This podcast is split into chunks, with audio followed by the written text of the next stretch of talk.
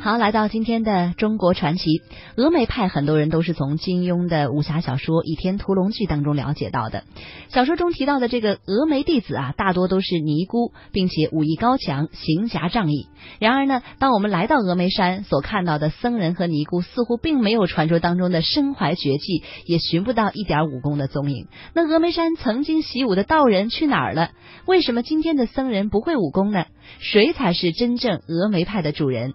魅中国，我们今天的节目当中呢，记者将会带着您走进四川峨眉山，一同去为您解密水煮峨眉。二零零七年初春的一天，泰山脚下一块巨大的山石被人们开凿出来。当它被运抵山东运城的时候，一个中国武术世纪会盟拉开了帷幕。传说与神话渐渐清晰，但当世人想要看得更透时，神秘的峨眉派却将本该具象的真实掩藏于扑朔迷离之中。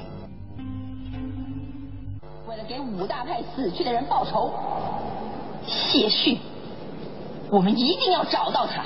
所谓灭绝师太武功高强，宋远桥得罪了。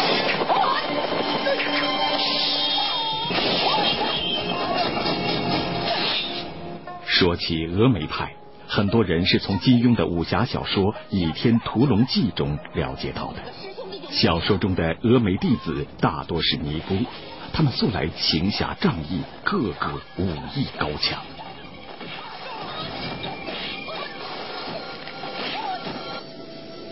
然而，二零零七年五月，中国武林在山东运城会盟时。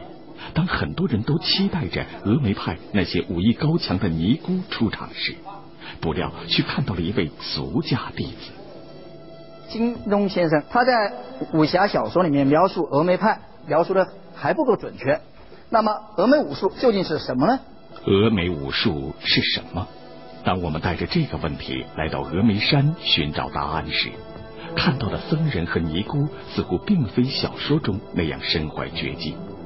在这里也没有发现任何与武术有关的迹象，难道武艺高强的峨眉派并不存在吗？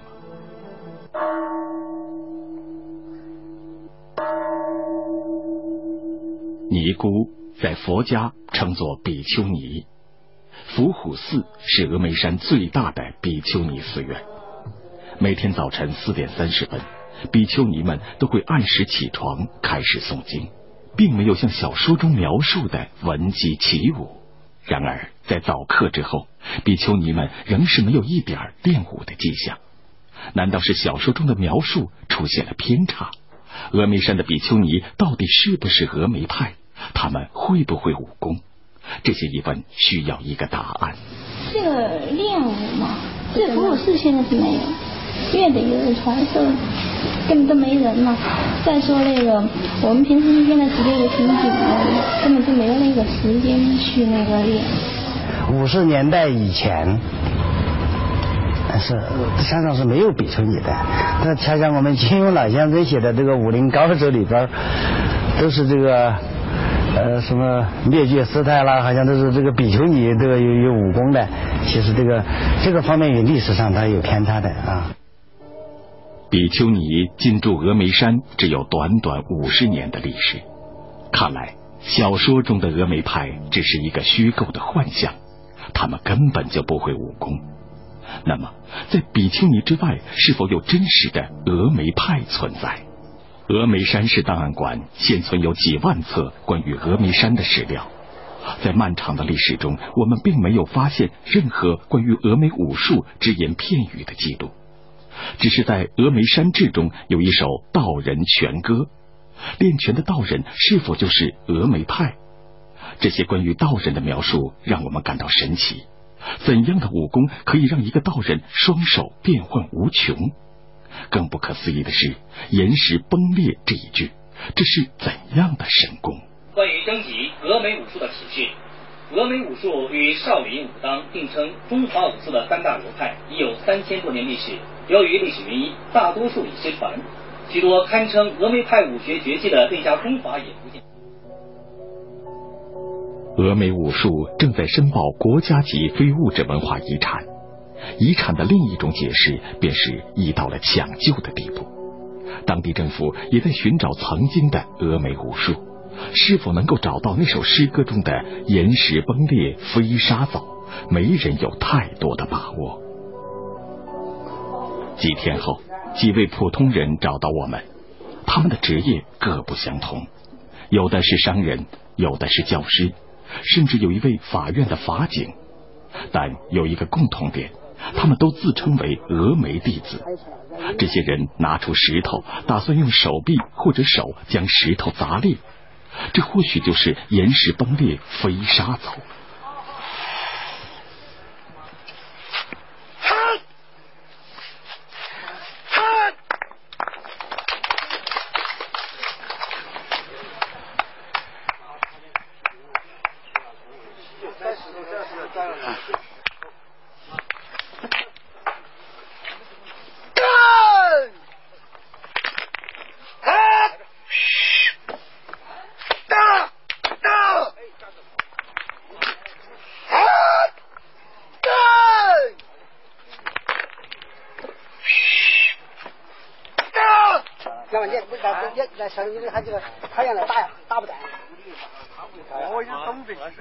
因为不相信这样的武功，记者上前亲自试了试。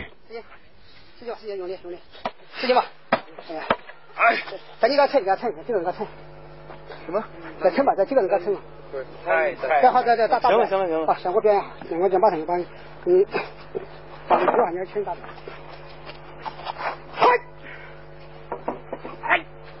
是吧？现在在你打，你拳打的，那么。还是我来吧。哎，你来，你来。您刚扭了一下。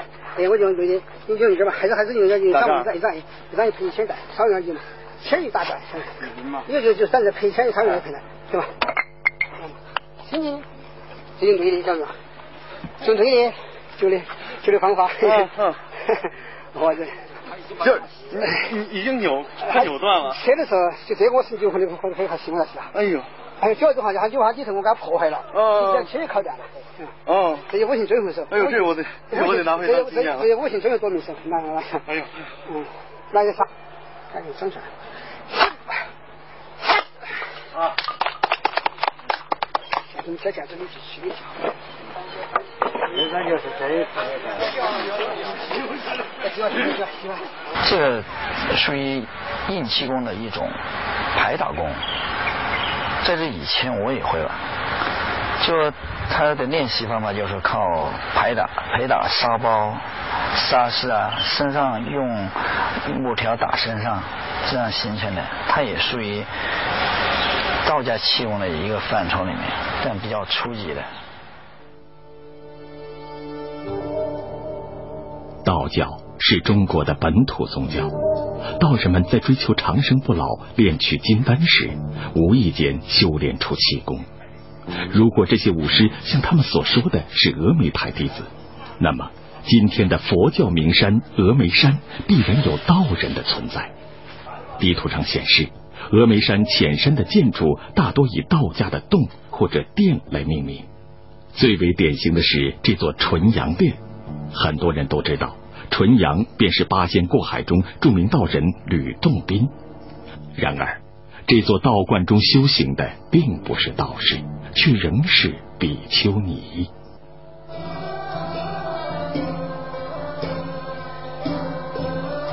湖北武当山，中国道家圣地。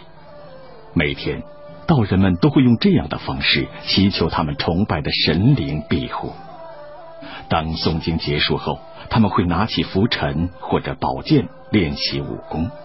这样的生活持续了上千年。武当山被道家称作修行的第一洞天，而道家的第七洞天正是四川峨眉山。同样是道家修行之地，同样有道家功法，峨眉山上习武的道人去了哪里？这座山，它的前身是一个道教的圣地。大家称为第七洞天。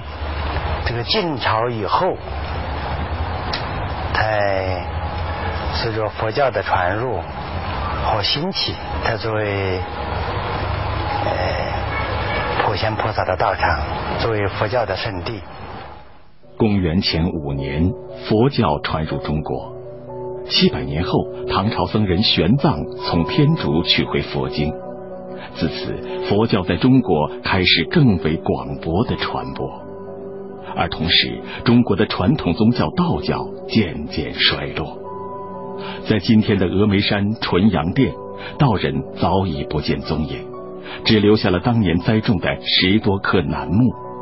今天，他们年轮最少的也有五百圈了。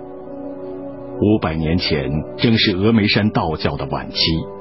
在此之前，代表峨眉派武术的正是峨眉山道人。道人曾经炼丹的炉火，在佛教传入后慢慢熄灭，道家峨眉派一同消失。但在同时，一个新的峨眉派诞生了。